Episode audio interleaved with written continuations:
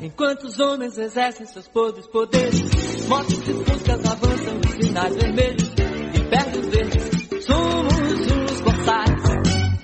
Bendita Sois Voz no ar, esse Bendita Sois Voz que é uma parceria do Voz com a rádio Estação Web. O programa também estará disponível em voz.social em aplicativos como SoundCloud e iTunes. Acesse voz.social e ainda em nossas redes, facebook.com barra voz.social, no Twitter e Instagram é voz underline social. Como já dizia Machado de Assis, não acredite em tudo que você lê na internet, não é mesmo? A Clarice Lispector dizia que na internet ela só acreditava no Voz. Só lia o Voz. Mas o problema é que hoje a gente vai falar de fake news, gente. Como lidar com as fake news. E para falar um pouco sobre isso, eu estou muito bem acompanhada aqui em Porto Alegre dos colegas Flávia Cunha. Tudo bem, Flávia? Na medida do possível, né? Tá difícil, A gente né? vai levando, como diria Chico Buarque. Tudo bem, Igor Natush? Vamos em frente. E também Tércio Sacol. Tudo bem, Tércio? E aí, Jorge, tudo bom? Tudo certo. De São Paulo, a Evelyn Argenta traz uma entrevista muito esclarecedora pra gente, mas mais pro final do programa. Esclarecedora sobre os nossos tempos também. E na técnica, o Rogério Barbosa, da Rádio Estação Web. Bom, é obviamente que eu tava brincando sobre Machado de Assis e infelizmente a gente vive um período em que eu preciso explicar, porque eu estava brincando a respeito do Machado de Assis. E acho que esse é um pouco o tema do nosso programa, né? Como lidar com as fake news nesse momento? Porque as pessoas estão vulneráveis e suscetíveis a qualquer tipo de notícia que favoreça um pensamento que elas já têm. E é muito difícil lidar com isso. É muito é difícil lidar com sensação, com sentimento, com visceralidade. As pessoas decidem com o intestino. E então a gente está num momento em que a gente precisa explicar que o Machado de Assis não disse isso porque não existia e que infelizmente a Clarice Lispector não lia o Voz porque o Voz também não existia naquela época. Agora, o que são as fake news, né, gente? Como é que, como é que a gente pode, eh, só para começar um pouco esse debate, dividir um pouco? Porque eu acho que a gente tem a sátira, né? Que é aquela, a fake news óbvia, que ela é uma notícia, né, professor Tércio, que é para ser, que é para ser falsa, com o intuito de fazer uma crítica. A gente tem aqui no Brasil um exemplo legal do, do sensacionalista, nos Estados Unidos tem o The Onion, né? Uh, a gente tem também o tal do cherry picking, que aí eu acho que é uma questão interessante a gente discutir com relação à imprensa. O cherry picking, para os nossos ouvintes, uh, ele consiste basicamente no seguinte, que é muito o que a gente vê na grande mídia. Não é necessariamente uma mentira, mas é apenas um é uma notícia parcial. E aí eu falo parcial no sentido literal da palavra, é apenas um lado. E tem um exemplo, Tércio, eh, da Folha de São Paulo que diz assim: filosofia e sociologia obrigatórias derrubam notas em matemática. Eh, É uma pesquisa de uma pessoa obscura no meio acadêmico. Logo depois eles publicam uma reportagem dizendo o pesquisador vê tropeços ao atribuir nota ruim em matemática e sociologia. Mas quem não vê essa segunda notícia fica com a primeira. Bom, primeiro. Esse é o primeiro problema que a gente tem hoje, vocês não acham? Inclusive com eleição. Antes de a gente entrar nas notícias fabricadas, só vamos dar uma pincelada nesse problema que aí sim. Assim, a grande mídia não mente, mas ela pode mostrar só uma parte da verdade. Vocês acham que. Vocês concordam que esse é o primeiro problema? Eu, eu, eu acho que sim, Jorge, mas eu também ah, vou colocar um, um outro fenômeno. Eu, eu acho sempre importante quando a gente fala disso. é, eu escrevi recentemente um, um- um trabalho acadêmico sobre isso. É, tem um, autor que lançou um livro no Brasil pela Companhia das Letras, chama O Diabo na Água Benta, que é o, que é o Robert Darnton. E ele fala sobre eh, uma coisa que eu concordo muito. A gente tende a revisitar as coisas com nomes diferentes e usa como fenômenos novos. Eh, aproveitando que o, o Voz é plural e a gente tem a, possibilidade de opinar, eu acho que no jornalismo, no meio acadêmico, na pesquisa jornalística, a gente adora adora palavras, conceitos que vestem roupas novas, mas que por dentro são exatamente a mesma coisa. A gente fala de convergência como se fosse um fenômeno completamente novo, a gente fala de fake news como se fosse um fenômeno completamente novo. Não é. E o Darnton fala um pouco disso, né? Ele fala das da história desde o século VI da construção dessas notícias, de notícias falsas, de boatos, de correntes, etc, etc. O que muda E aí, inclusive, esse teu comentário no, na concepção do jornalismo, eu diria que o jornalismo hoje ele até produz menos isso do que já produziu no Com passado. certeza. Só que diante de um contexto que é um contexto de um contexto facilitador, a gente tende a olhar isso como um fenômeno novo. Não é novo. O, no- o que tem de novo é a facilidade para te espalhar bobagem através do grupo da família. Facilidade e velocidade. E a velocidade com que isso se dá. E por, por conseguinte, a dimensão que isso dá também. Mas a primeira coisa, eu acho que para a gente fazer essa discussão, é a gente não olhar para o fenômeno atual e buscar respostas que são só atuais. Não é. A psicologia estuda viés de confirmação, heurística de disponibilidade há Espantalho. anos, anos. Né? Então, eu acho que a minha primeira intervenção é essa, assim, a gente olhar o fenômeno como social e não como tecnológico. Até porque o- é como se o jornalismo, pegando o lado do jornalista, tentando falar um pouco por essa dire- direção, a, a- a falsidade, e nem estou falando na- da, da informação parcial ou enviesada, estou falando da falsidade mesmo, da informação falsa no meio de uma notícia jornalística. Isso era bastante comum há 40, 50 anos atrás, não é, um, se a não é uma, uma pegar- invenção de agora, né? Só para os nossos ouvintes, aproveitando a Flávia, que, que costuma dar as, as dicas literárias no Voz, eu vou, vou fazer esse papel agora. Ah, leia um Império, do Gore Vidal, por exemplo. Ah, ele explica como o William Randolph Hearst eh, manipulou as informações a ponto de provocar uma guerra. Exatamente. Ah, então eu não vou dar spoiler, procurem lá porque vale muito a pena, além de ser um excelente livro. E a partir da- de, um, de um período relativamente recente que se construiu esse, esse valor de- do jornalismo, do, do seu apego canino e absoluto ao fato, a- a- o- se tornou uma grande vergonha, uma, grande, uma, uma, uma situação absolutamente inaceitável, a invenção da informação, tudo como discurso, né? Sim. Isso é uma coisa relativamente recente. E agora o, o mecanismo da falsidade uh, elevada ao ar de notícia, de informação, ela fugiu completamente da mão do jornalista. E eu acho que esse é um dos aspectos que a gente está vivenciando. Porque a- o que antes era um recurso, vamos colocar entre aspas, do mau jornalista, para ter para termos de explicação, para fugir um pouco do maniqueísmo, mas botando em termos de explicação, fugiu da mão do mau jornalista e agora se tornou um elemento que combate o próprio jornalismo e que do qual o próprio jornalismo não pode não consegue trabalhar, não consegue mais lidar e se tornou impeditivo, perigoso para a própria existência do, do jornalismo como nós conhecemos. Mas aí a gente entra num outro problema, porque tem a questão da forma como a imprensa tradicional lida com as informações, Uhum. que ela pode escolher as informações. Nós, aqui, podemos escolher as informações ah, que estão à nossa disposição e construir uma reportagem a partir de uma, duas, três, quatro, cinco, e aí a gente, a gente estabelece esse critério. E isso, e isso é- sempre foi arriscado, né? Por isso que eu, eh, particularmente, sempre disse que imparcialidade não existe. A partir do momento que tu faz escolha das palavras que tu usa numa reportagem, Claro. por exemplo. Se a gente falar do MST, eu vou escolher falar ocupação ou invasão. Eu não, eu não tenho como fugir dessas duas alternativas. Já a imparcialidade. A partir do momento que eu faço essa escolha, eu estou deixando muito claro para quem está me escutando, para quem está lendo, para quem está assistindo, o que eu penso sobre o movimento sem terra. Então, assim, essa coisa de imparcialidade, isso não existe. A gente faz escolhas. Agora, a gente precisa ter responsabilidade com as informações. Isso. E é aí que está essa, essa área cinzenta. Mas aí, a partir daquilo que você estava dizendo, a gente tem um problema maior, que são as notícias fabricadas. Exatamente. Que eu acho que é, é esse, é, as notícias fabricadas que se configuram nos problemas mais graves dessa eleição. E a gente não está falando de notícia fabricada levinha, gente. Não.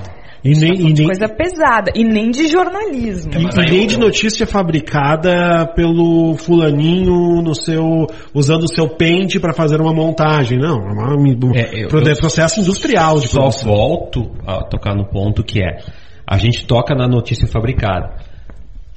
Muito. Vamos lá, a autocrítica que se cobra do PT e que eu acho que é meio complicado de fazer num segundo turno na, na polarização com o candidato mais extremista da história recente do Brasil. Mas é autocrítica. Né? Aliás, lá. mas se quiserem autocrítica, eu sugiro. Fernando Haddad eh, publicou um texto na revista Piauí, se não me engano, ano passado. Um texto belíssimo e recheado de autocrítica. É só procurar lá no Google Fernando Haddad Piauí. Aprendi, uh, vivi na pele o que aprendi nos livros. Está lá a autocrítica para quem quer. E aí o meu ponto da discussão era Bom, essas notícias fabricadas existiram na eleição passada. E aí eu estou percebendo, inclusive é, é, especialistas discutindo, ah, mas o WhatsApp deveria intervir. Gente, se não for o WhatsApp, vão existir outras ferramentas. A gente está discutindo o problema da ordem é, equivocada. O que nós temos que colocar, e aí o, o, o TSE está fazendo essa discussão agora, faltando meia dúzia de dias para a eleição uh, acontecer, dizendo, Bem a nós tempo. vamos combater. Nossa, é, eu, É de novo, constrangedor. o fenômeno é social. A gente está tratando como uma esfera tecnológica, mas é um fenômeno social. Exato. Não, mas, não tem- mas assim, eu acho que eu concordo contigo, mas é um fenômeno social que está sendo acelerado pela esfera tecnológica. Mas que muda, Jorge. Se não for o WhatsApp, pode ser não, outra não, tecnologia. tudo bem, mas tu não vai atingir a mesma quantidade de pessoas sem essa facilidade tecnológica. Sim. E no momento em que tem sites que parecem ser de notícias, né? É- é- pra mim, porque esse aí é as o ponto pessoas principal. entram e acham que ali, tanto que elas compartilham, muitas compartilham, realmente achando que aquela notícia é verdadeira, porque ela tem uma cara, né? De verdadeira, inclusive é Folha, não sei o que, eles imitam, né? Os nomes sim, dos sim. grandes É, portais. E, e- e tem um outro fenômeno que eu vejo, que é assim, os grandes portais de uns tempos pra cá, ah, começaram a cobrar, né, alguns conteúdos exclusivos para assinantes. Então, assim, a notícia falsa está aí de graça sendo disseminada e muitos dos grandes portais cobram pelo seu conteúdo. Então, assim, ou eu vou assinar isso, ou então talvez fique só o acesso restrito, né, de notícias que são verdadeiras ou pelo menos assim que não são totalmente falsas, né? Porque eu acho que assim, a gente, ok, a gente até pode questionar a grande mídia em, em várias coisas, né? Há um tempo atrás é engraçado, né? Porque a grande mídia, ela era, ela era criticada pela esquerda. E aí depois de um tempo a gente começou a ver que essa crítica começou a partir da, da, da extrema-direita, E né? agora vem de todos os lados. É, exato, mas é que essa coisa de chamar a Globo de comunista e tal, pra mim eu acho muito, É, muito mas quando curioso. eu, eu, eu- eu abordo essa questão, Jorge, também me vem ao, ao caso de que é chato, é chato. A gente está falando disso, ah, isso é chato aquele discurso de dizer assim, ah, só se resolve a violência com a educação. Mas é fato que essa construção é, de não compartilhamento ou de apreço à verdade ou de apreço às liberdades individuais é uma construção que nós não temos no Brasil. Enquanto, Verdade. enquanto identidade nacional. Então, é, E sim, a questão so- social entra, dando soco. Dando né? soco, muito Uhum. forte, né? Então, ahn, uma vez, uma explicação em aula que eu dei esses dias é que talvez para convencer as pessoas o não compartilhamento, a gente não deveria dizer, olha, tu está ofendendo a moral da outra pessoa. Porque pouco importa. O que a gente deveria acionar essas pessoas é dizer, um dia tu vai fazer parte desse circuito também. E se tu fomentar isso, se tu estimular isso, tu não vai poder sair desse circuito depois. Se um dia tu difamou e espalhou mamadeiras em formato de pens na internet, no teu WhatsApp, dizendo que isso está ligado à campanha do PT, um dia pode ser o teu relacionamento que está exposto. Pode ser a tua conduta como profissional, como estudante, como marido, como esposa, como filho.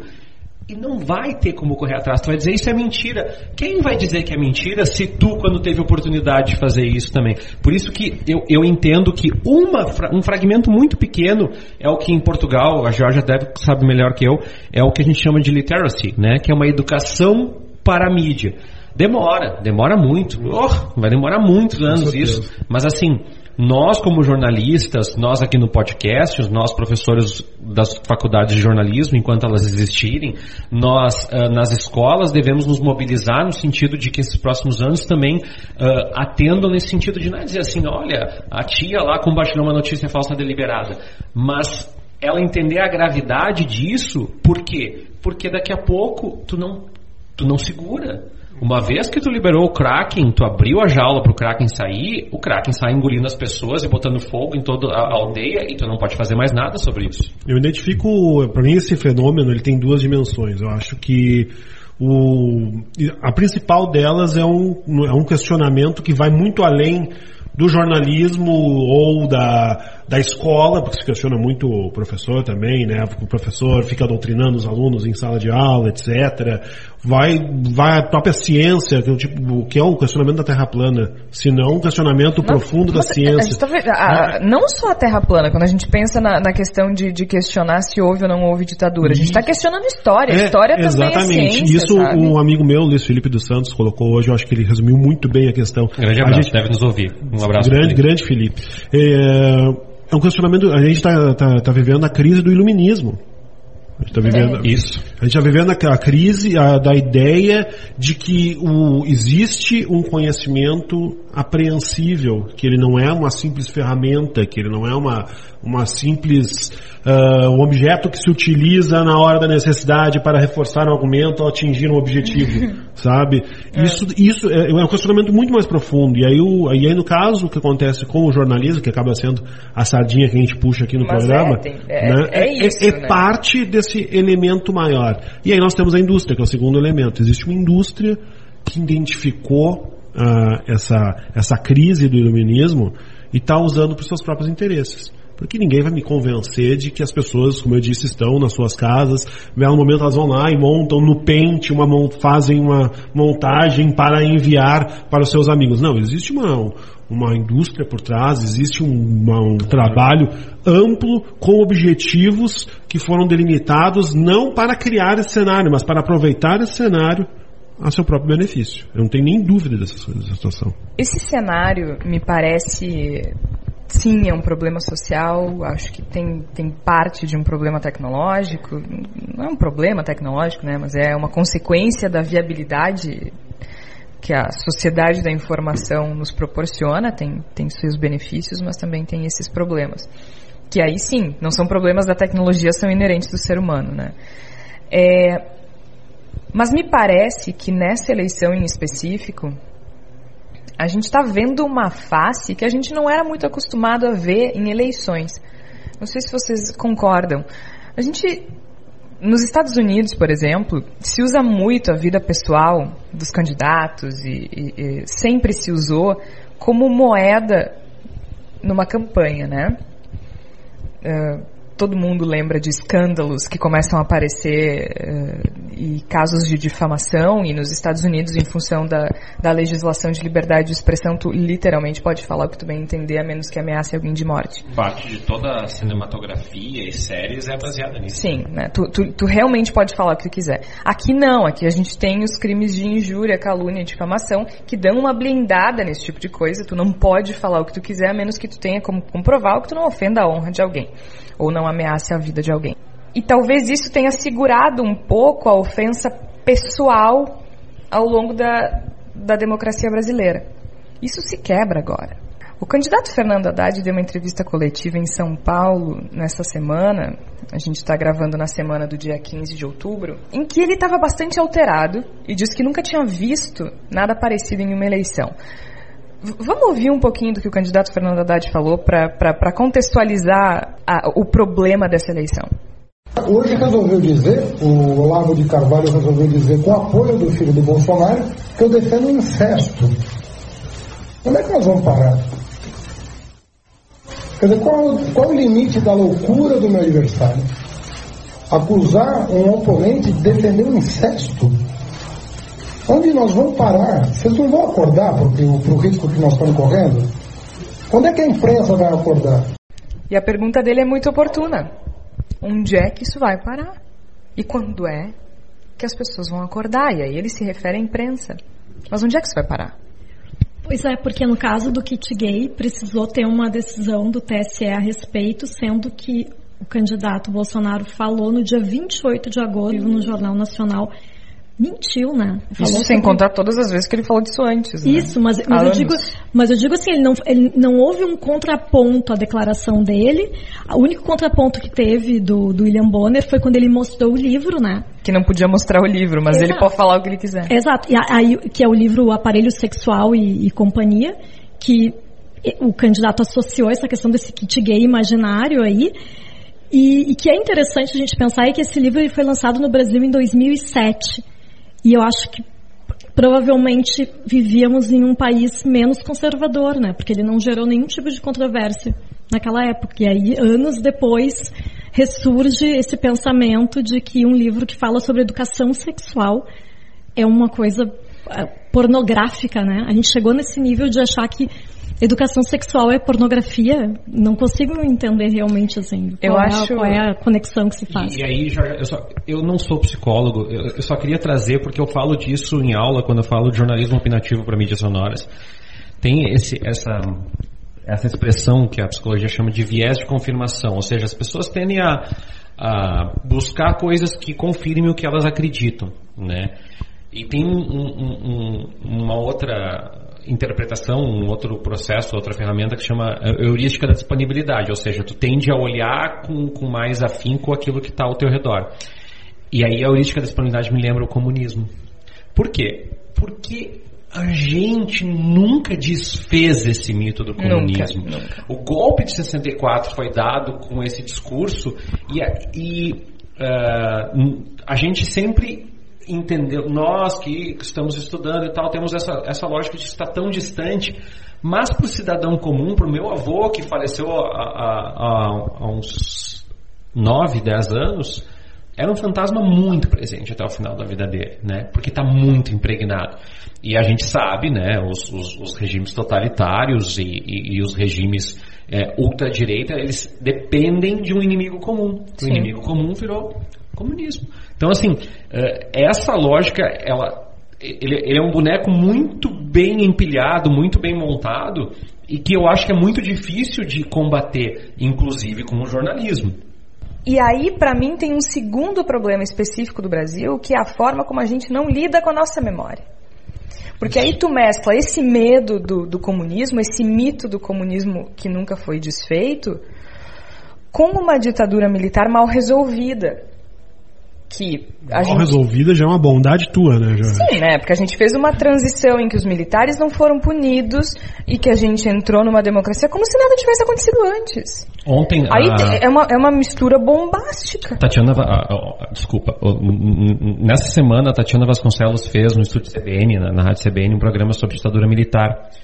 E, e um dos, dos twitteiros, dos haters, dos, dos minions, que apareceu para conversar com ela, disse eu acho muito engraçado a CBN comunista, esquerdista, petralha, gaysista, sei lá, que não traz ninguém do contraditório.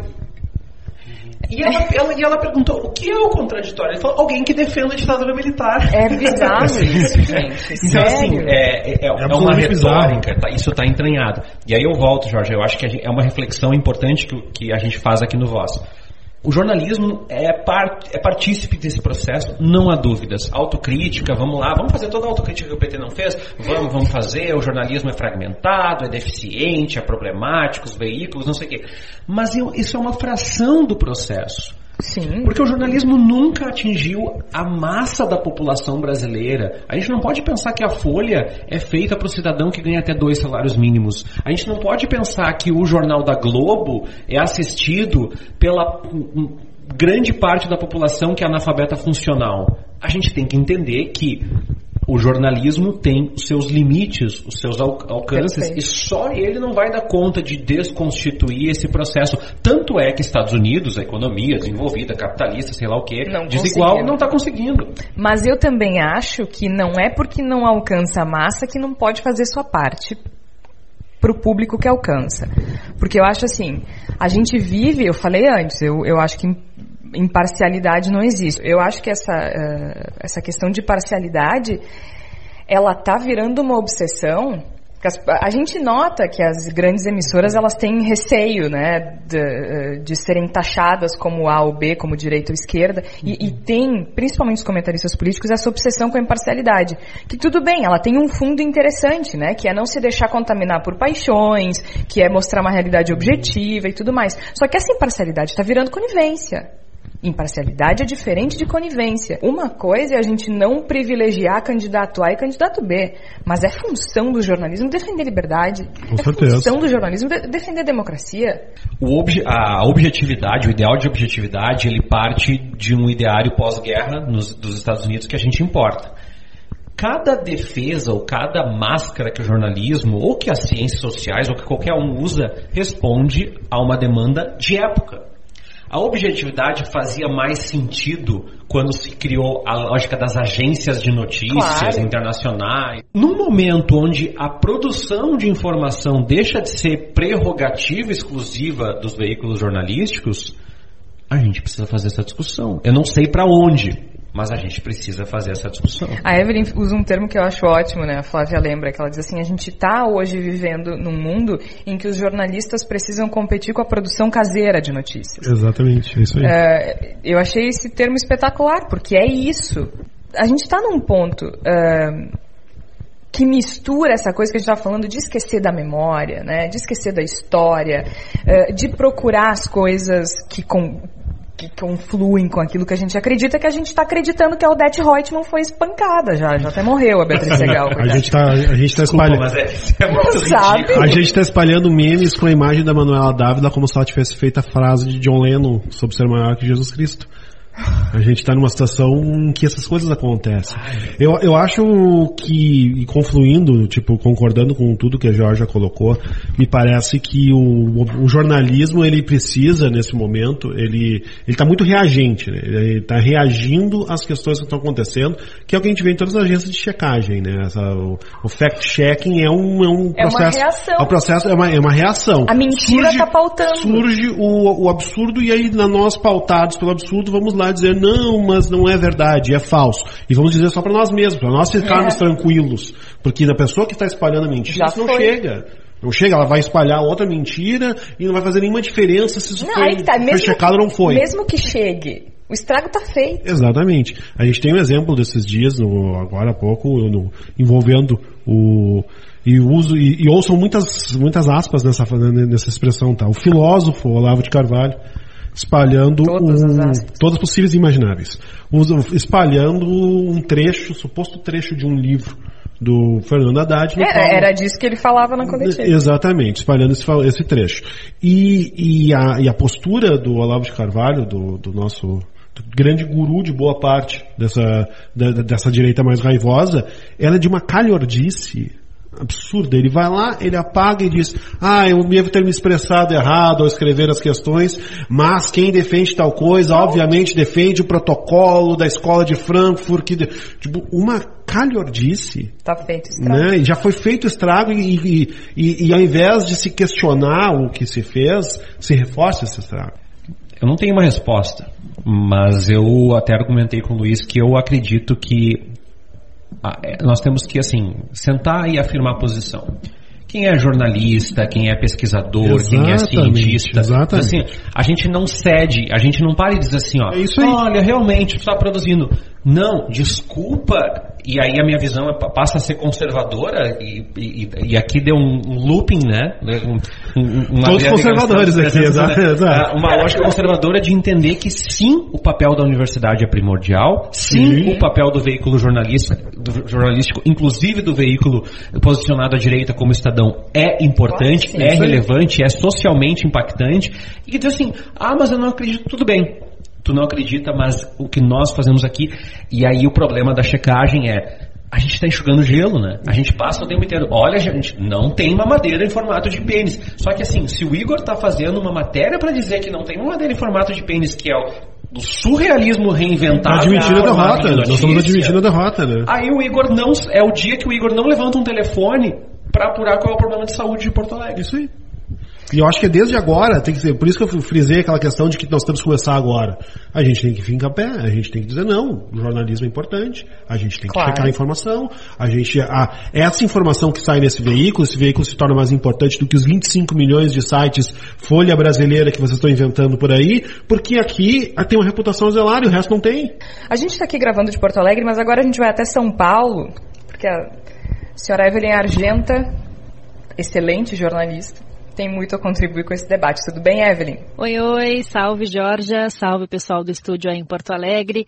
É, eu convidei, eu chamei para essa conversa aqui com a gente, para falar sobre fake news, o Luiz Fernando Martins Castro, que é um dos membros do comitê, comitê gestor da internet no Brasil, e ele também foi indicado pelo CGI para fazer parte do Conselho Consultivo do Tribunal Superior Eleitoral, que é esse conselho que foi criado lá ainda na gestão do ministro Gilmar Mendes, para acompanhar esse processo eleitoral, não só no que diz respeito às fake news, mas também, é, enfim, toda a dinâmica da campanha eleitoral na internet. Esse conselho que foi muito criticado porque se reuniu pouquíssimas vezes, uma vez antes do primeiro turno das eleições, e aí a gente viu essa enxurrada de fake news sendo divulgada por é, meios que a gente não tem muito bem como controlar, não sabe muito bem como funcionam, e aí eu chamei o Luiz Fernando Martins Castro para conversar com a gente, porque ele participou de uma reunião do Conselho que aconteceu na semana passada e para a gente entender o que, que, se conversou nessa reunião do comitê. É, conselheiro, obrigada por nos atender antes de mais nada e é justamente isso que eu queria saber do senhor. O que, que se tratou nessa reunião? É, o que, que descobrimos das fake news nesse primeiro turno das eleições presidenciais, eleições gerais aqui no país? Então, a opinião uh, comum, diria até que geral, que foi proposta pela ministra Rosa Weber e que houve acompanhamento de, de todos, é de que as fake news aconteceram uh, de uma maneira não estranha ou de não excepcionalidade em relação a tudo que a gente vem vendo no mundo que vem acontecendo e que a gente já estava de alguma forma antevendo que ia acontecer. Mas também muito com viés de, de, de, partidos ou partidários de certos partidos ou candidatos e de usar isso como instrumento de campanha para denigrir a imagem dos outros, como se fazia de outra forma em outros tempos, pela televisão, pelo rádio, em, em publicidade escrita, uhum. propaganda escrita. Foi possível perceber uma maior predominância de algum dos partidos ou de alguma tática usada por algum desses partidos? Não, não houve nenhuma análise concreta quanto a isso.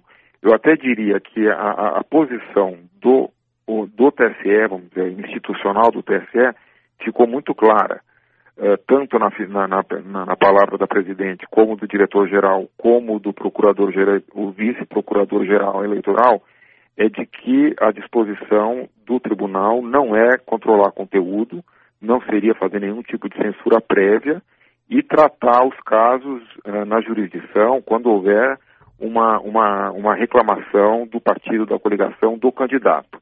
E que o tribunal deveria e, e, estará se manifestando toda vez que houver uma, uma ameaça ou algum tipo de acusação injustificada contra a regularidade do sistema, contra a urna eletrônica ou contra procedimentos da justiça eleitoral. Uhum. Agora, essa esse conselho é a primeira vez que ele atua, porque talvez essa tenha sido a primeira eleição geral que a gente tem uma influência muito grande das redes sociais, né? Principalmente Twitter e WhatsApp, que surgiu como com um tamanho e uma força, principalmente na reta final do primeiro turno, que talvez nem os estudiosos que a gente falava lá atrás imaginavam que o WhatsApp pudesse se transformar nesse disseminador de fake news. Como é que se controla o WhatsApp, já que diferentemente do Facebook, não é possível acessar os dados do WhatsApp e grande parte dessas notícias circulam por WhatsApp? Então, a sua pergunta ela é tão pertinente quanto difícil de responder ela é pertinente porque a resolução do TSE que tratou da propaganda uh, em mídia digital, ela foi muito cuidadosa no sentido de você ter que identificar quem está comprando a propaganda, fazendo impulsionamento. Uh, quando você usa um site, você sabe exatamente quem tem o nome daquele, o nome de domínio registrado. Uh, quando você tem um usuário do Facebook fazendo uma postagem, ou, ou do Twitter mesmo, você acaba sabendo de uma maneira razoavelmente fácil uh, quem é o autor do conteúdo. Uh, o que aconteceu, e, e, e, talvez esteja um pouco aliado à característica da tecnologia, é que as pessoas mal intencionadas usam o WhatsApp, por quê? Porque ele, em primeiro lugar, ele é de rápida difusão, e a dificuldade de você rastrear isso porque o, a, existe a criptografia, pelo menos alegadamente, a tecnologia de, de proteção dos conteúdos, de modo que uh, ninguém vê no primeiro momento o que está uh, circulando naquela mensagem. Talvez essa seja a maior dificuldade que é, o Conselho e até o Comitê, nos seus estudos internos, devam encontrar para barrar as fake news. Veja, uma sugestão que eu até de alguma forma achei positiva no conselho uh, foi de que se podiam monitorar os comportamentos anômalos uh, que são esses provocados por robôs. E, e, eu lembro que o procurador eleitoral ele falou assim, olha, essa questão ela já foi enfrentada na resolução, que por bem ou por mal admitiu o, de alguma forma o uso desse impulsionamento ou de, de, de, de métodos, vamos dizer, artificiais de, de, propagação, que são os robôs no caso. Então, esta matéria é, entende-se que nesta eleição não foi vedada, mas eu tenho certeza que esse tema vai ter que ser revisitado e, e que sejam analisadas as circunstâncias ou até mesmo se pode continuar usando esse tipo de impulsionamento. Só para a gente terminar o nosso, o nosso bate-papo, os grandes veículos de comunicação, já sabendo da possibilidade de proliferação de notícias falsas, tendo como exemplo a eleição nos Estados Unidos, é, o Brexit, começaram a criar mecanismos de checagem para devolver para os leitores a notícia verdadeira. Né? Plataformas como o Google, o Facebook mesmo investiram nessas equipes de checagem. O TSE né? Agora, o que, que o TSE, o Tribunal Superior Eleitoral, fez efetivamente? Não chegou tarde demais nessa discussão? É, veja, uh, dois, dois itens ou dois pontos que foram tratados na reunião que, né, que você perguntou. Primeiro, o, o TSE vai fazer uma biblioteca, ou iria fazer uma biblioteca das fake news para que as pessoas tivessem uma visibilidade no site dos conteúdos que são notoriamente ou sabidamente uh, errôneos. Uh, ele, é, é, é, esse conteúdo, essa biblioteca só pode ser alimentada uh, à medida em que os fatos e as mentiras e as notícias apareçam. Uh, e por um outro lado, que eu acho que esse é um trabalho de longo prazo e, ou de médio e longo prazo, e o CGI tem a missão institucional de ajudar nisso, nós fizemos um seminário com especialistas de diversas áreas, jurídica, jornalística, sociologia, de comunicação, e fizemos um seminário sobre este fenômeno do fake news e, e, e editamos uma cartilha com recomendações para ensinar as pessoas a evitar esse problema, com dicas como não acreditar em qualquer uh, notícia bombástica ou informação calamitosa que chegue às suas mãos, não compartilhar tudo que recebe, uh, checar as fontes, ver se aquela informação tem mais de uma origem e usar os canais de comunicação que as ferramentas põem à disposição.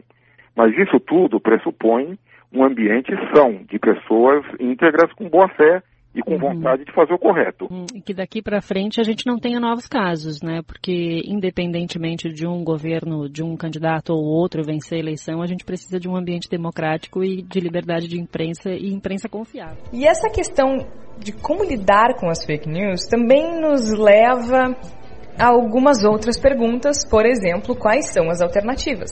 Uma delas é um projeto muito legal que se chama Brasil em Dados, que vem bem na linha do que o Tero estava dizendo, que os jornalistas os pesquisadores, eh, o jornalismo e a academia de maneira geral precisam se levantar e não apenas reagir às fake news. Então a gente vai conversar com o Rogério Barbosa, outro Rogério Barbosa no programa hoje, que é sociólogo e um dos idealizadores desse projeto Brasil em Dados. Uh, um grupo de conhecidos se reuniu para apresentar dados que nos informassem sobre como o Brasil mudou ao longo do tempo. Hoje tudo parece errado, mas desde a redemocratização bastante coisa mudou. E para compartilhar esses dados, eles decidiram criar essa página que se chama Brasil em Dados, ela está lá no Facebook e no Twitter. Menos fake news, mais dados. Esse, esse é o lema. Então a gente vai conversar agora com o Rogério. Rogério, explica um pouco. Uh, primeiro, muito obrigada por participar do programa com a gente, mas explica um pouco da iniciativa do Brasil em Dados, quem está por trás desse projeto e como uh, essa ideia surge nesse momento tão crítico do Brasil. Oi, Jorge. Em primeiro lugar, eu gostaria de agradecer pela oportunidade, porque é uma coisa bastante nova e que a gente está tentando divulgar mesmo ao máximo. O Brasil em Dados começou, na verdade, com umas divulgações que os meus amigos e eu estávamos produzindo sobre dados da evolução de indicadores sociais e políticos no Brasil. Somos todos especialistas nesses assuntos. Eu tenho doutorado em sociologia pela USP e sou agora pós-doc também na USP no departamento de ciência política. Esses dados eram, na verdade, o meu cotidiano e a gente já estuda essas transformações há muitos anos aqui. Me chocou um pouco ver na internet o quão diferente o senso comum sobre essas mudanças era com respeito a essas informações oficiais que a gente conhece, né? Claro que o conhecimento experiencial que as pessoas têm, a vida prática, ela é muito importante e muito reveladora, né? Mas ao mesmo tempo é verdade que muitas das transformações ocorrem de forma lenta e muita gente não percebe.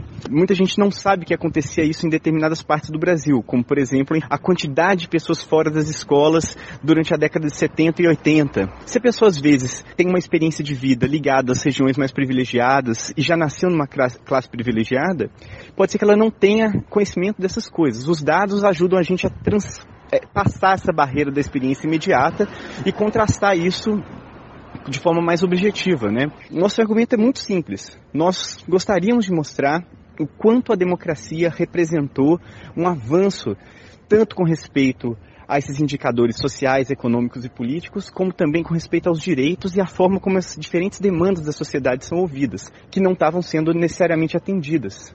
O voto dos analfabetos é um exemplo, a inclusão do voto, dos votos para esses cargos executivos é outro exemplo, mas a liberação de movimentos sociais, a ampliação da participação política não institucional e assim por diante, tudo isso traz uma ampliação das formas de demanda e isso traz inclusão e isso se manifesta nos indicadores. Pois é, Rogério, é, é um momento muito delicado para a nossa democracia, né? E é um momento em que as percepções elas estão sendo muito alteradas. E é curioso porque quando eu vi a iniciativa de vocês, e eu retuitei imediatamente uma pessoa que me segue no Twitter.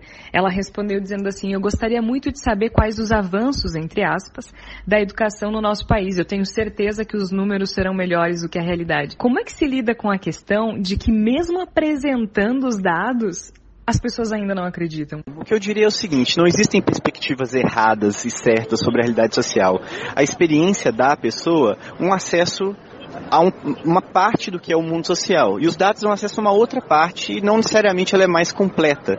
É, os dados ajudam a gente a ampliar um pouco isso. Com respeito à educação, que eu acho que é um, um exemplo excelente para a gente começar a falar, o que aconteceu foi que uh, nós tínhamos um acesso muito pequeno à educação no início. E quem frequentava a escola, em geral, tinha pais também escolarizados, né? Ou pais que moravam no meio urbano, um pouco mais central, que tinham acesso a isso. Escolas rurais eram raríssimas. Então existem pessoas que vão, a partir dessa experiência, dizer que estudavam e que não acreditam que outras pessoas não estudavam. Mas como a gente pode observar é, é, pelos dados e por outros relatos e outras pesquisas também de ordem qualitativa, documental, é fácil de ampliar essa visão para mostrar que na maioria das, dos outros lugares a gente não tinha é, acesso à infraestrutura de educação. Né? Os dados ajudam por aí. Outra coisa é uma, uma percepção muito recorrente de que no passado a educação era melhor. Em parte isso é verdade, porém ela é muito mais restrita. Como era, ela era melhor? Como as pessoas que frequentavam as escolas vinham desses meios sociais um pouco menos desprivilegiados ou até bastante privilegiados, se tratava de um público bastante homogêneo, fácil até de tratar como um coletivo, né? Então, às vezes os pais tinham já é, escolarizado, às vezes os pais tinham acesso à cultura, os pais tinham acesso a livros em casa.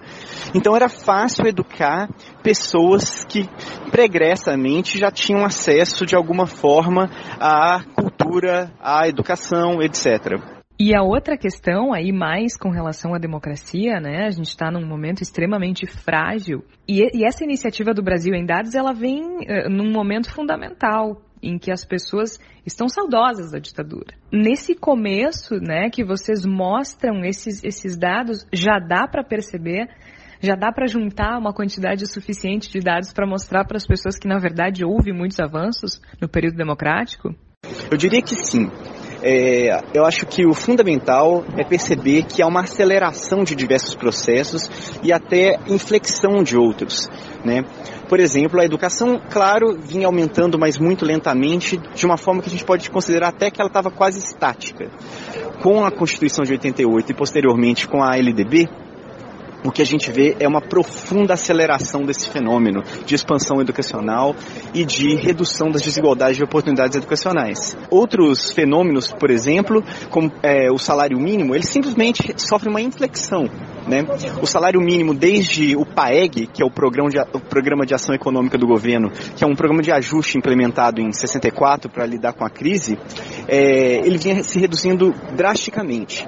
É, o PAEG altera a, a, regra de reajuste do salário mínimo, né? Isso foi implementado pelo Roberto Campos e depois continuado durante é, o programa de desenvolvimento do Milagre Econômico tocado pelo Delfim Neto. E, essa, e o salário mínimo, assim, reajustado a baixas taxas, perdura até o meio da década de 90, até o meio da década de 80, desculpe. E isso significa que os trabalhadores não tiveram ganhos salariais expressivos, enquanto as classes mais altas tiveram. Isso foi um grande ampliador das desigualdades durante todo o período. É... Com o final da ditadura, o que a democracia herda é uma grande crise econômica que só vai se resolver de verdade em 1994 com o Plano Real e outras medidas. A gente teve várias tentativas de resolução disso, plano cruzado e tudo mais, que foram bastante é, é, complicadas e não conseguiram resolver isso. O poder de compra dos trabalhadores continua oscilando e até caindo um pouco durante esse período, mas não tanto quanto caiu durante a ditadura. E a partir do momento que a estabilidade econômica é atingida, é, o que a gente vê é um profundo e rápido aumento do salário mínimo e uma aceleração até depois de 2003 se trata de uma questão de prioridades. A democracia priorizou aqueles menos privilegiados de início. Né? A democracia, ela cuidou de olhar para essas vozes dissonantes que anteriormente não participavam do jogo político, como eu já falei anteriormente, e que agora podem reivindicar. Então, esses são alguns dos indicadores que mostram quanto a democracia é diferente, porque ela inclui vozes que agora podem demandar e que também podem fazer pressão por conquistar. Essa é a principal diferença e isso é claramente perceptível em todos os nossos indicadores. Muito obrigada, Rogério. O Rogério foi bastante esclarecedor com relação aos avanços democráticos, né? Especialmente nesse momento em que tanta gente sente falta da ditadura. Mas eu acho que a, a validade desse projeto está nisso, propositivo. A gente não está reagindo à mentira. A gente está se antecipando e mostrando dados. Marcando posição, né? Marcando posição. Marcando posição. A gente está mostrando que quando esse castelo de cartas absurdo ruir, e como qualquer castelo de cartas vai acabar ruindo, a gente tem, marcou nossa posição. Nós tivemos aqui desde o começo, realçando que existem coisas que não, não são passíveis de, de, de debate, não são pura opinião, existem coisas que vão além disso. O Igor trouxe aqui um levantamento, não é só no plano de governo do Bolsonaro que isso aparece, né? A gente tem projetos de lei baseados em notícias falsas. É, a gente, eu vou, vou, vou me resumir a um caso, ou melhor, dois casos que se referem a uma coisa que eu acho muito significativa. No momento, a gente tem, isso é um levantamento que foi feito pela agência pública, a gente tem no total 20 projetos de lei que tratam sobre as fake news, que tentam criminalizar as fake news, que tentam criar modalidades penais para elas. São 19 de deputados federais e um no Senado que estão circulando nesse momento. Esse é um levantamento que é de maio desse ano. Eu imagino que não aconteceu muita coisa depois disso. Talvez mude um ou dois o número, mas vai ser mais ou menos isso daí. E eles não, eles não se decidem sobre nada, não, não se decidem sobre a pena, que pode ser de uma multa de 1.500 até 8 anos de cadeia, não se decidem se vão mexer no Código Penal, se vão mexer no Código Eleitoral, se vão mexer no Código de Defesa do Consumidor, não se decidem sobre nada. Mas acho especialmente interessante dois desses projetos. Né? Um deles, que é, é a PL 9931 de 2018, da, da deputada Érica Cocai, do PT, ele, ele mencionou um estudo de fake news da USP, aquele que, diz, que listava os 10 sites, os 10 sites que mais propagam fake news, e um, esse estudo já foi desmentido pela própria USP várias vezes. Está ali no texto da justificativa, percebam, no texto de justificativa de um projeto de lei que tenta criminalizar fake news, a fake news.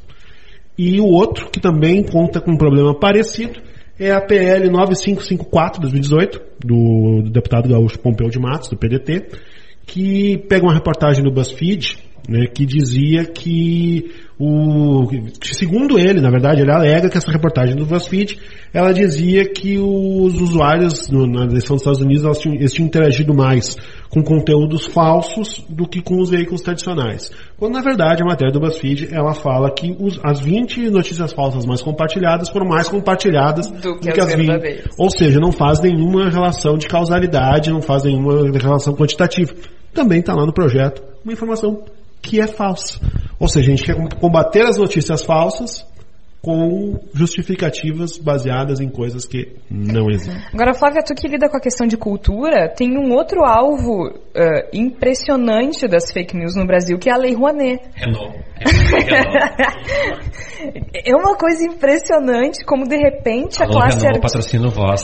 É, é, é, é impressionante. Olha, gente, se alguém quiser ajudar o voz por meio da Lei Rouanet, Da a gente vai Rouanet ou ver. da Lei é. Renault, qualquer. A Lei Renault tá valendo. É, e é interessante que, de repente, a classe artística brasileira virou o problema do país, né? É, não, tem, não tem leito no SUS porque deram dinheiro público pro Caetano Veloso. Eu vi um rapaz no Twitter hoje, porque é, é, a gente está gravando na, na terça-feira, e um rapaz falou que a ESPN, canal de esportes, recebe dinheiro da Lei Rouanet para falar mal do Ronaldinho, que né, perderá status de, de embaixador, É. pode perder status de embaixador do Barcelona. O que é maravilhoso, porque não faz nenhum sentido. Nenhum, nenhum. Mas a Lei Rouanet virou esse alvo ambulante, né? E é interessante que a Lei Rouanet foi criada durante o governo Collor, né? Não foi uma invenção Esquerdopata. petista, né? E ela, e ela vem exatamente ah, inspirada na questão do subsídio público indireto, né? Que é uma coisa que não é uma invenção brasileira, né? Que é tu pegar, destinar uma parte dos teus impostos para a área cultural, né? Ah, e, e é interessante assim que as pessoas culpam muito ah, o governo por isso, né?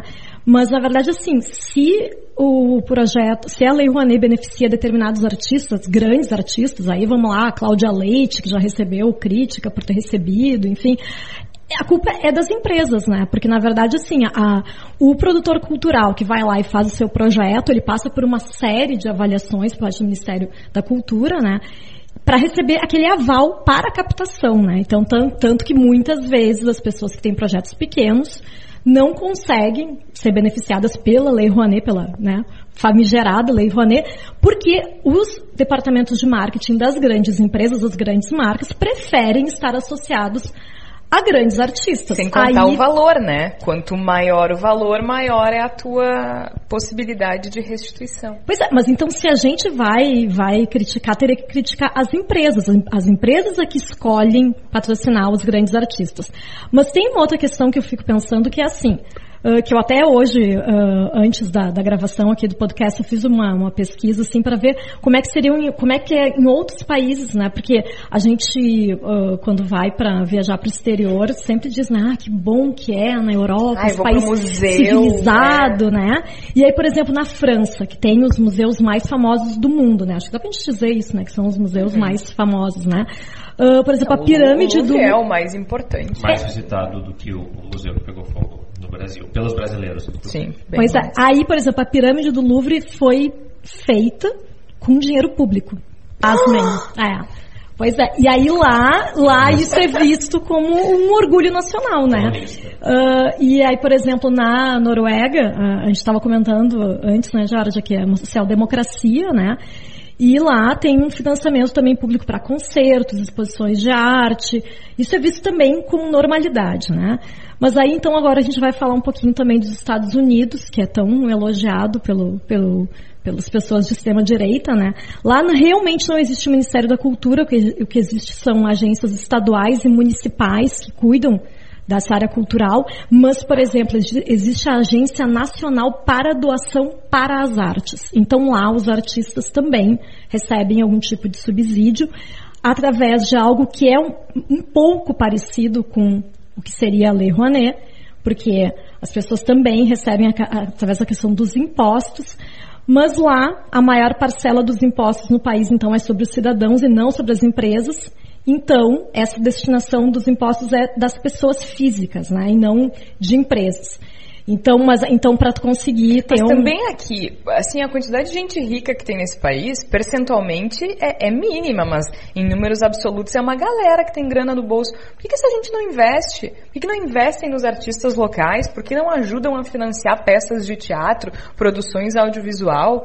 Aí o Brasil- cinema brasileiro é um horror. Investe então no cinema é. brasileiro, investe na cultura brasileira. Ah, tem doutrinação, bom, então a direita, tem um monte de empresário de direita que pode investir na- na- no artista que ele considera que faz uma arte a- a- aceitável. Inclusive, vamos lá, né? Os grandes empresários brasileiros, eu, eu acho, que- acho que não enche uma mão os que estão apoiando o Haddad nesse, nesse segundo turno. Então, Não mesmo. essa, essa lógica ela, ela não, se, não se replica. E, e eu acho que essa questão da Lei Rouanet e todas as outras questões que a gente falou de fake news tem uma outra premissa que a gente falou lá no primeiro é, programa também, a simplificação, né? E, e o Luiz também falou isso no, no Twitter dele e eu faço questão de dizer aqui. A gente está caminhando, isso não é só Brasil, é mundo, no sentido de simplificação das ideias. E as coisas não são simples, não são binárias. A gente não pode chegar, e a gente já falou isso aqui no, no, no programa também, na periferia, dizer assim: ah, o eleitor que vota no Bolsonaro, fascista, não sei o que, o eleitor que vota. Não, não, não. As pessoas têm nuances muito e a gente, o jornalismo não pode fazer essa adesão que a notícia falsa de WhatsApp pode. E que bom que não pode fazer, que bom que não deve fazer. Só que, de novo, eu reforço o outro lado. Se o jornalismo se prestar a gastar mais energia desmentindo essa frágil corrente de WhatsApp do que investindo em apuração, em documentário, em, inclusive- proposição, né? inclusive iniciativas como a Agência Mural, como as rádios periféricas, in- inclusive nessa- nesses veículos comunitários ou em novas pro- propostas jornalísticas, Tipo a gente. a gente vai acabar sofrendo com isso. E aí, eu- eu- da minha parte, colocar só mais uma, uma informação. É, uma das grandes dificuldades que o jornalismo enfrenta agora é que antes o financiamento de produtos jornalísticos pagava o papel. Né? A gente comprava uma revista Veja, a gente não, eu não comprava, mas a, a- a gente comprava uma revista Veja e ganhava revista, um papel, ilustrações, né?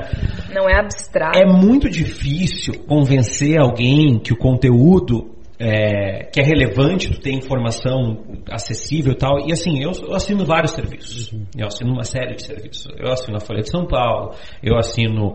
é, eu contribuo para alguns, ah, alguns, ah, algumas iniciativas independentes como Voz, aí fora. É, também assino a revista Galileu, a revista Piauí. O ponto é, é muito difícil trazer essa discussão para o público porque não está na mão dela. Então, Sim. vender um valor como a democracia para um país que não tem nenhum apreço por democracia, e a eleição disso está mostrando isso agora, é muito difícil. Então, me parece que um amigo meu de São Paulo, que é dono de uma editora, falou uma vez, e eu, eu na, na época não concordei, agora eu concordo com ele.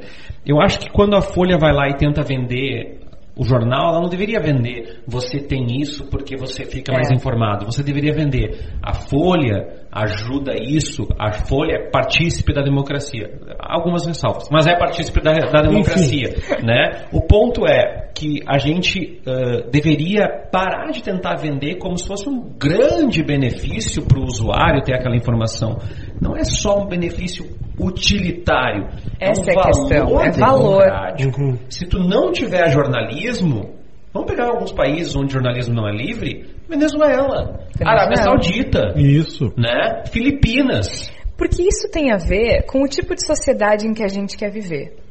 É, as fake news que a gente enfrenta nessa eleição, elas sempre houve notícia falsa em eleição. Sempre. né? O Tércio começou o programa falando que é um problema social, é um problema social. Eu sou de cidade pequena, eu tinha 11 anos e faziam fofoca a meu respeito. Tipo, Uhum. sabe? É, é- isso é da natureza humana.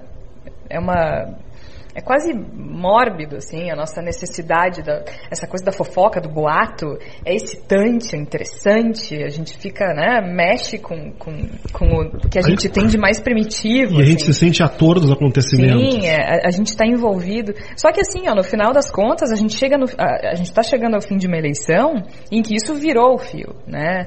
Não se trata mais de dizer uma coisa abstrata, ó, oh, se tu Uhum. votar no PT vai virar Venezuela, né? N- Não se trata mais da, da coisa abstrata, ó, não deixa o Lula lá em 2001, né? Se o Lula chegar ao poder, vai Uhum. virar, ah, sei lá, a Cuba. Não, eles estão dizendo Fernando Haddad endossa o incesto. É, é, isso virou o fio de uma forma. E, e ao mesmo tempo isso mostra o tipo de país para que, eh, que a gente quer. Que tipo de sociedade a gente quer? Em que país a gente quer viver? Exatamente. Porque quando a gente se sente confortável compartilhando algo assim, a gente está caminhando para um lugar cinza.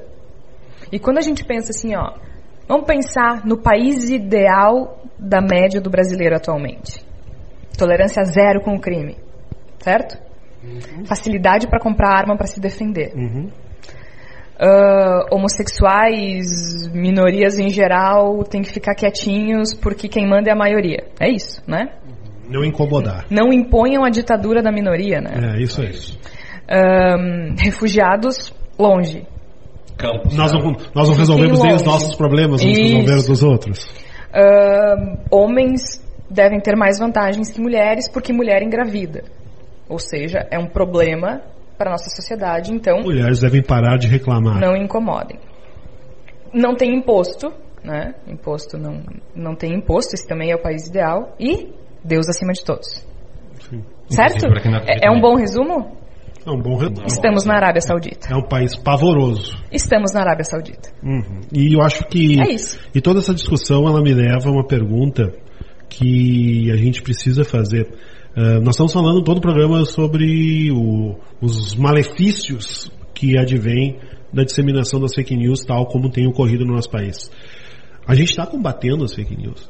Existe em qualquer setor prejudicado pelas fake news, existe um combate efetivo às fake news. Eu não sei, eu tenho a sincera impressão de que a, a disposição de combater ou não as notícias falsas nesse momento, ela é de conveniência. Totalmente. Então, então Quais notícias falsas? isso, quais De notícias quem? falsas, de que direção elas vêm, né, que, qual é o efeito que elas estão causando. Agora a gente tá, ontem mesmo eu estava lendo uma notícia tragicômica sobre o, o fato do TRE, da comissão do TRE, do TSE, na verdade, melhor dizendo, Tribunal Superior Eleitoral, tinha criado uma comissão para combater as fake news e que estavam chegando à conclusão de que eles não tinham tido sucesso. Um Ah, su- sério? a falta de sucesso, ela é, ela não só ela é evidenciada desde o primeiro momento em que começou a eleição, como eu sou forçado a, não quero fazer uma acusação aqui, mas eu sou forçado a achar que é parte da ideia não ter sucesso, porque não houve iniciativa. Qual foi a iniciativa que se tomou contra as fake news? Qual é- Absolutamente. Qual é a iniciativa? Tipo, você criou uma comissão, comissão que é para ficar sentado em torno de uma mesa discutindo, nossa, realmente, as fake news são muito perigosas, né? A gente vai ter que pensar em fazer alguma coisa contra as fake news. Vamos ali fez- tomar um cafezinho enquanto não, isso. isso não se fez absolutamente nada. E por que não se fez nada? Porque, porque não se sabe o que fazer, porque não se tem ideia do que fazer, ou porque não há um interesse real de fazer alguma coisa. E eu também acho que um pouquinho é aquela sensação de combater incêndio com um copo d'água, né? É um pouco. É um pouco desanimador até, né? Concordo. Bom, estamos abaixo de mau tempo, mas nesta semana o Sobre Nós vem em nosso resgate. O Sobre Nós dessa semana traz um poema do argentino Paco Urondo, ele que foi escritor, jornalista, poeta, militante político e guerrilheiro na Argentina. No combate à ditadura militar argentina, morreu assim, desapareceu em 1976. E ele traz justamente nas vozes dos nossos atores dirigidos pela Raquel Grabowska instruções para esquivar o mau tempo. Sobre nós. Faltam dez dias para as eleições. Passaremos esses próximos dias sem respirar. Dias em que precisaremos sobreviver com angústia, mas com esperança de que vamos conseguir. Mas temos que estar preparados para o caso de não conseguirmos. Instruções para esquivar o mau tempo. Em primeiro lugar, não se desespere. E em caso de agitação, não siga as regras que o furacão quererá lhe impor. Refugie-se em casa, feche as trancas quando todos os seus estiverem a salvo. Compartilhe o mate e a conversa com os companheiros, os beijos furtivos e as noites clandestinas com quem lhe assegure ternura. Não deixe que a estupidez se imponha. Defenda-se. Contra a estética, ética. Esteja sempre atento. Não lhes bastará empobrecê-lo e quererão subjulgá-lo com sua própria tristeza. Ria ostensivamente. Tire sarro, a direita é mal comida. Será imprescindível jantar juntos a cada dia até que a tormenta passe. São coisas simples, mas nem por isso menos eficazes. Diga para o lado, bom dia, por favor, e obrigado. E tomar no cu quando solicitem de cima. Dê tudo o que tiver, mas nunca sozinho. Eles sabem como emboscá-lo na solidão desprevenida de uma tarde. Lembre que os artistas serão sempre nossos, e o esquecimento será feroz com o bando de impostores que os acompanha. Tudo vai ficar bem se você me ouvir.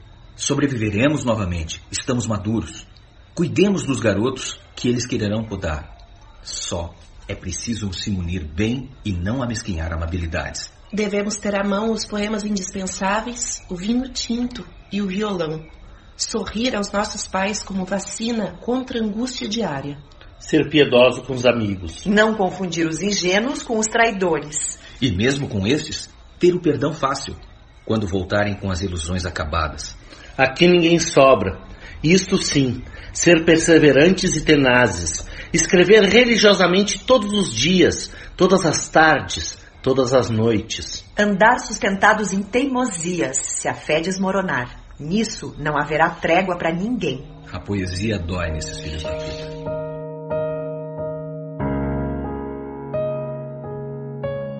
Ouvimos Instruções para Esquivar o Mau Tempo, de Paco Urondo. Que sigamos, com arte, poesia, vontade e vida, que cada um de nós ache uma forma de se esquivar do mau tempo, e se não achar, que ache forças para passar por ele. Sobre Nós. Direção Raquel Grabowska. Trilha sonora Ângelo Primon. Elenco: Ângelo Primon, Raquel Grabowska, Vika Chaba e Vinícius Petri.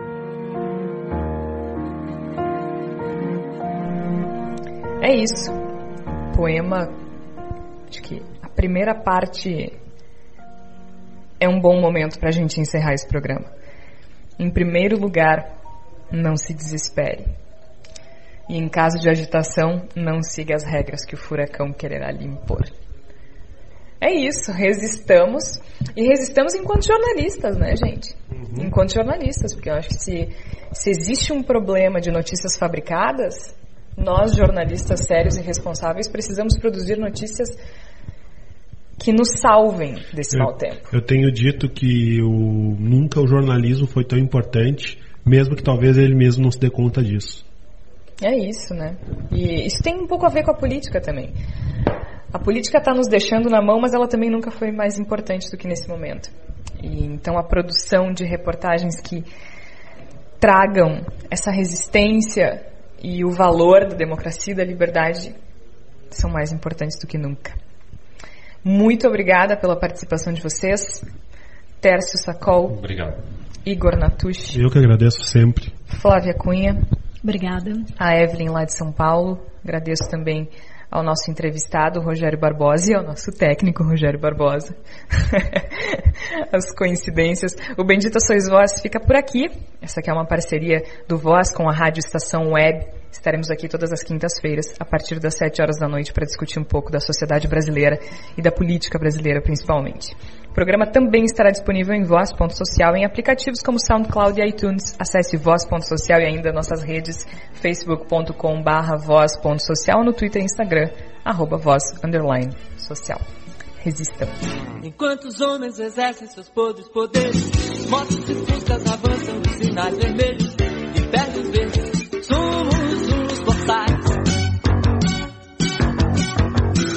A querer gritar 700 mil vezes. Como são lindos, como são lindos os burgueses e os japoneses.